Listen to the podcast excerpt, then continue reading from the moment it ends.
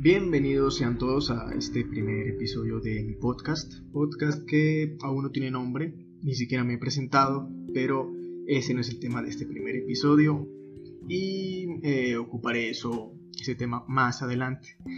Por ahora en este primer episodio me gustaría hablarles sobre un tema que a mí me trae algo de tristeza, eh, pero igual me emociona hablar, Comenzaré diciendo que soy cristiano. Ah, ¿eso qué tiene de especial? ¿Qué? Eh, no, la verdad, no mucho.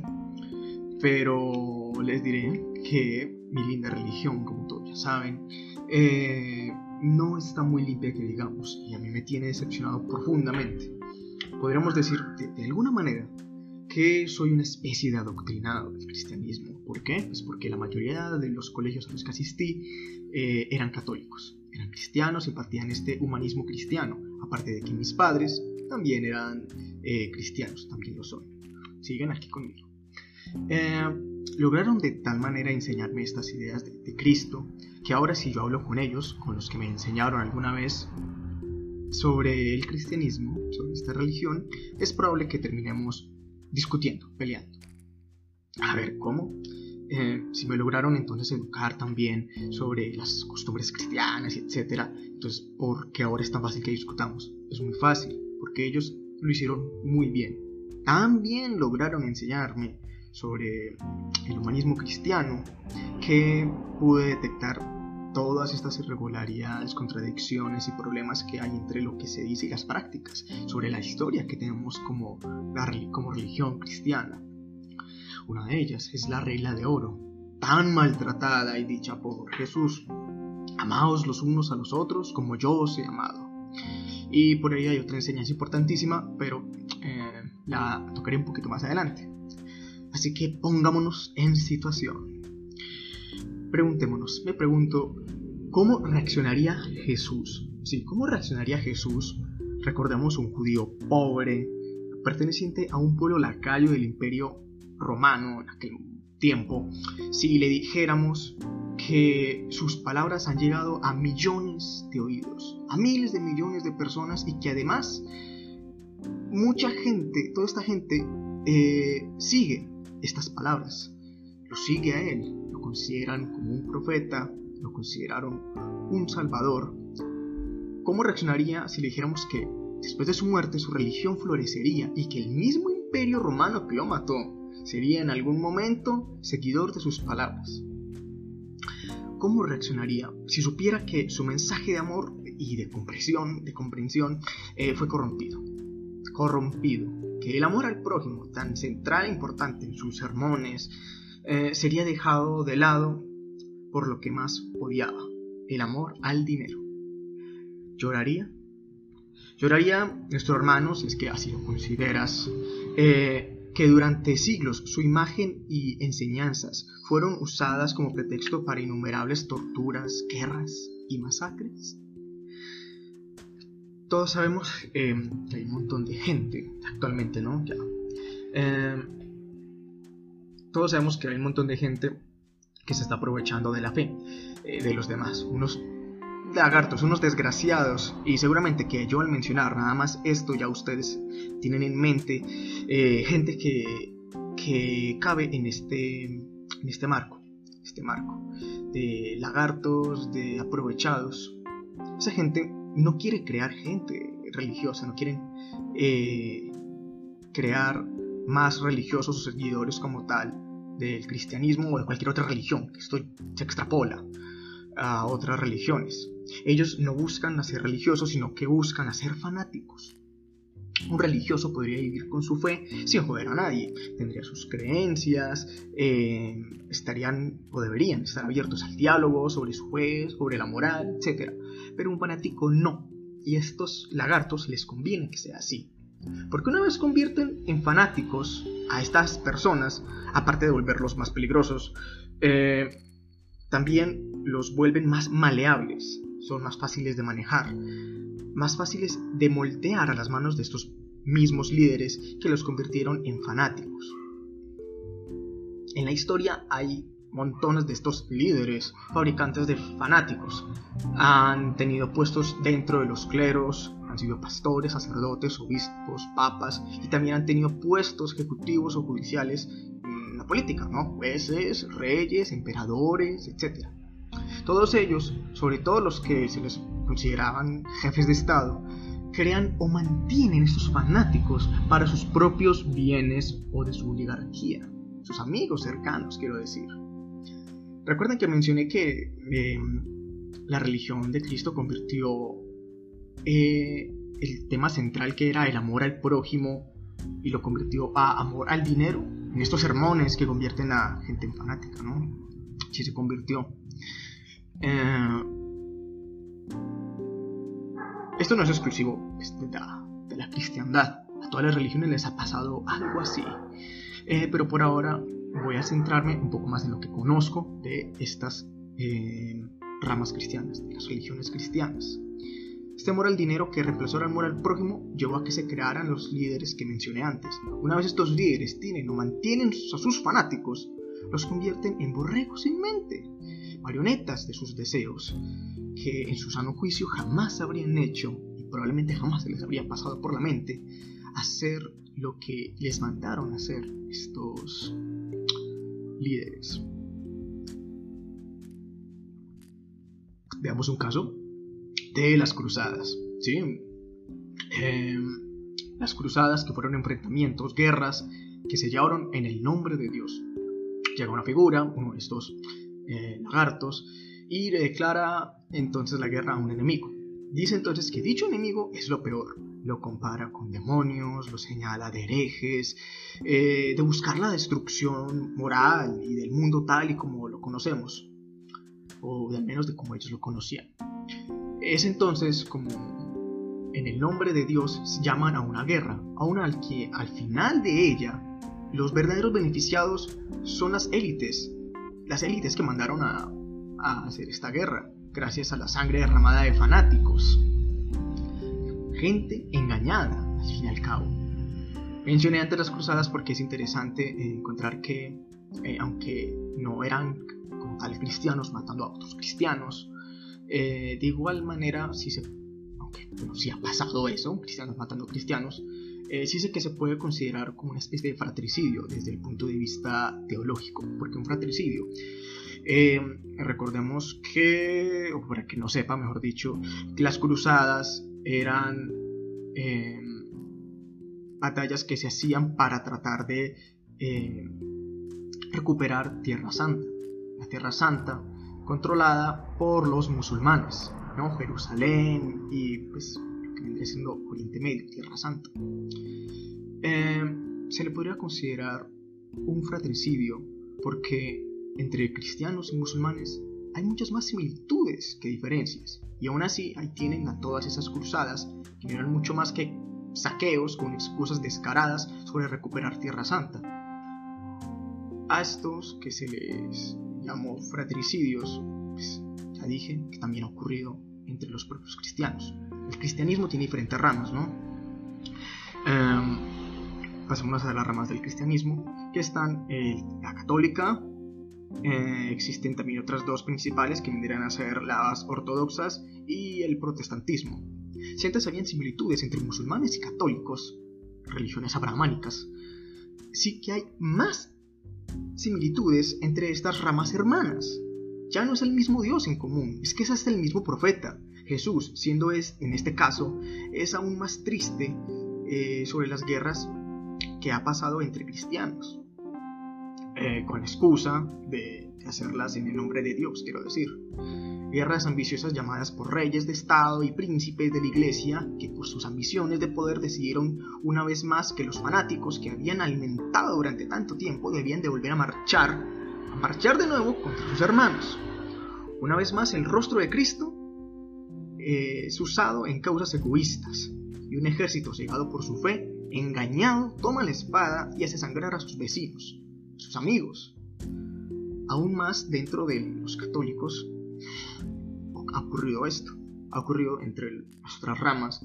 Como yo soy católico, vuelvo a centrarme aún más en este otro punto que ha ocurrido también dentro de los católicos. a un sangre todavía más cercana que deciden matarse unos a otros porque así lo quiso un viejo desalmado, a un grupo de viejos desalmados.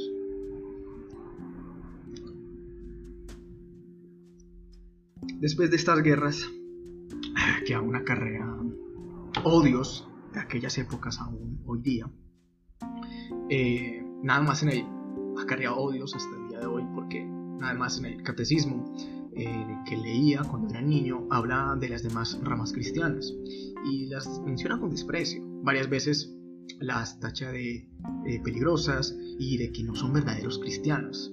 En la escuela que asistí, también varias veces profesores hablaban sobre eh, nuestros hermanos en, en Dios eh, en una crítica fuerte, hablaban, los criticaban fuertemente y solo después, cuando estaba aprendiendo por mi cuenta, entendí que la mayoría de esas eh, señalamientos no tenían fundamento alguno. En otra ocasión también recuerdo cuando un sacerdote me habló sobre una religión de naturaleza bella, como el cristianismo primitivo, pero cuyo origen se dio en, Asia, en Asia más, en Asia más lejana, ¿no? Más hacia el oriente. Eh, antes de incluso la llegada de Jesús, esta religión pues existía. Recuerdo las mentiras que dijo a conveniencia para que yo tratara de desarrollar un rechazo en conjunto a estas creencias. Después de indagar un poco, eh, me di cuenta de que no tenía ni pies ni cabeza lo que me había dicho y que en efecto me había mentido. O me había mentido o él eh, estaba igual de engañado que yo. Ah, sí. Debido a que ahora somos más civilizados como especie, mm, es menos común de que se encuentren batallas eh, liberadas en el nombre de Dios o de un Dios. Pero sí te diré que sí se puede ver. Eh, aún vemos eh, cómo el fanatismo sigue siendo un arma poderosa. Ella ha puesto presidentes, alcaldes e impulsado carreras políticas, y aunque ellos sean de lo menos cristiano que te puedas encontrar, eh, aún así eh, es tan fuerte el fanatismo sobre la gente eh, que esta manipulación es tan efectiva que eligen a gente que no es para nada cristiana, que incluso es contraria en acciones a lo que supuestamente deberían de ser los cristianos. ¿Sabes cuál es una condición, una combinación muy mala? Religión y dinero. Y una peor, religión y política. Esta mala combinación dio fruto eh, al amor al dinero. Fue fruto del amor al dinero, perdón. Y quizás aún más al poder. Ah, ha hecho que se cree aquel estereotipo de cristiano de derecha, aun cuando sus puntos más extremos de la derecha, la llamada derecha, es incompatible en ideales al cristianismo. Algo ya de por sí difícil de decir, pues de nuevo, religión y política es una combinación muy mala, son no se mezcla. Y para prueba de ello podemos ver eh, viejas monarquías y siendo más recientes podemos ver a los candidatos políticos que han usado la religión para hacerse con el poder, ya sea con sus propios fanáticos formados o digamos unos prestados, ¿no? Como de un pastor, un sacerdote. Podrían entrar entonces aquí de ejemplos Donald Trump, que fue apoyado por varios pastores eh, protestantes en Estados Unidos y antes de él también tenemos una figura igual de familiar, tal vez incluso más, que sería Chávez. Y no, no importa que haya sido de izquierda, eh, no hay exclusividad aquí al momento de manipular a la gente para que vote eh, por un candidato u otro usando de arma la religión. Esa fue la mala combinación de religión y política, pero ahora veamos la mala combinación de dinero y religión. Ya lo dijo antes Jesús, el amor al dinero es la raíz de todos los males. No el dinero, sino el amor al dinero. Pues este, el dinero, que se supone que es un medio para alcanzar un fin, no al revés. Si se convierte entonces el dinero en un fin, todo lo demás se convierte en un medio para alcanzarlo. Los lagartos desalmados aman el dinero y por eso hacen política y mandaron a sus hermanos a matarse entre sí, pues así acumulan riquezas. Hoy día lo que hace es algo más sutil, pero igual de desgraciado. Todos hemos visto esos cultos que tiran de ser muy cristianos para atraer a feligreses a, sus redes. Una vez allí, eh, el objetivo ahora es introducirlos a un fanatismo que los obliga a, a, que den todo lo que tienen. Una limosna. Las limosnas no se suponían que fueran exclusivamente para la iglesia o para las iglesias. O bueno, tal vez sí, pero se suponía que la iglesia como tal solo ese edificio o los líderes, sino todos los que la conforman. Una vez estas riquezas están en los templos, no deberían de ser enviadas a una sede central eh, o una cuenta bancaria la que, a la que solo tienen acceso unos pocos o sea, un líder y allegados, sino que se suponía que fuera un beneficio para toda la iglesia, para todos los miembros. ¿Que te falta dinero? No hay problema, aquí tienes. ¿Que te falta mm, dinero para algo más específico? ¿Comida? Mm, aquí tienes, no hay problema. ¿Que nuestros vecinos están quedando sin ropa? No hay problema, la congregación puede ayudar. Así se supone que debería de ayudar las esmortas a la iglesia, con obras de caridad, obras de misericordia. Pero ya sabemos lo que pasa. Gente igual de cegada a los que mataron a sus hermanos hace siglos, hoy le entregan todo lo que tienen a un tipo que presume de hacer milagros como si del mismísimo Jesús se tratase. Un tipo o tipos que hacen shows para sus seguidores, para que sus seguidores se animen. ¿A qué? A seguirles dando dinero. Un lagarto que prácticamente amenaza y promete el infierno, a menos de que le des un diezmo. Varios diezmos, de hecho como si, él mismo en persona tomara el lugar de San Pedro y decidiera cerrar las puertas del paraíso a quienes no hayan sacado de su bolsillo el dinero que él desea. El divino dinero, divina plata, es horrible lo que logran hacer, que sus fanáticos llegan a hacerse a sí mismos y a su familia por el camino. Es humillante para ellos, pero si estos fueran convertidos con éxito en fanáticos, te podrían incluso decir que son afortunados de estar allí, que son afortunados de dar su dinero a esa congregación. Congregación que al final realmente estará al servicio de ese pastor o líder, ¿no? Eso no es lo único que han logrado. Desde hace siglos que la religión, ya sabemos, que se ha utilizado para rechazar ideas o movimientos, tachando dichas ideas y movimientos de herejías, o algo parecido o incluso peor. Eh, ya lo había mencionado antes con eh, la anécdota del sacerdote que trató de que yo, yo desarrollara rechazo hacia otras religiones. Lo mismo en el catecismo, lo que encontraba ahí escrito.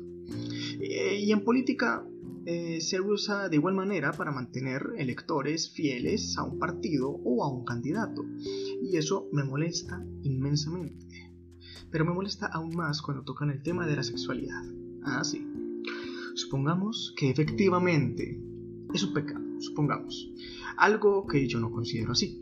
Pues odiar a otro por amar, por su manera de amar, va muy en contra de las reglas, la regla de oro de amarnos los unos a los otros. Los odios que provoca este fanatismo me enoja más, me molesta más y me choca aún más ese odio que propagan con las ideas de Cristo. Tal vez haya a algunos que esto no les suene tan mal. O sea, sí, les suena muy mal, pero de verdad que a mí me resulta especialmente chocante. El Dios, el Jesús que me presentaron cuando era niño, es diferente al que me han querido meter a la cabeza estos últimos años. No sé ese hombre buen tipo que ama a todos y nos enseña que nos amemos los unos a los otros por igual. Que murió por sus ideas transgresoras y que quiso que hiciéramos el bien sin mirar a quién ese mismo que demostraría con obras que los rechazados por la sociedad seguían siendo humanos y nuestros hermanos, y que de hecho todos somos hermanos. No. Ese que me han presentado y que me han querido meter en la cabeza estos últimos años es diferente. Este me pide que me mantenga callado y rezando. Uno que se mete con las libertades de los demás y que exige que ame con condición y que odie con intención, no siempre hacer el bien y mantener una hipocresía. Hermanos, el problema no es la religión, como muchos señalan, es el fanatismo, el fanatismo que puede surgir de ella. Eso que ha hecho tantísimo daño, daño a la religión como tal, a todas, a la filosofía detrás de ellas, daño a la humanidad entera y claro, al mismo individuo que termina cayendo en él. Ni siquiera pude poner en orden todo lo que me molesta de mi iglesia sin que me empiece a hervir un poco la sangre. Me he dejado muchas cosas, pero aquí solo hablé del fanatismo, ¿no? Eh, sé que hay muchas más cosas que están mal. En el fondo creo que algún día todo esto se curará, se transformará y sobre lo que alguna vez fue el catolicismo surgirá algo mejor, algo sin tantos vicios. Si has llegado hasta aquí, te quiero agradecer porque eso quiere decir que has escuchado todo este primer episodio. Muchísimas gracias y espero que muestres algo de tu apoyo con un like, comentario o que compartas este podcast con tus amigos. Eso me ayudaría a crecer ya que apenas estoy comenzando. Sé que cometí algunos errores de calidad, pero eh, ya se solucionará en el futuro. No hay problema. Muchas gracias de nuevo y esto ha sido Mets and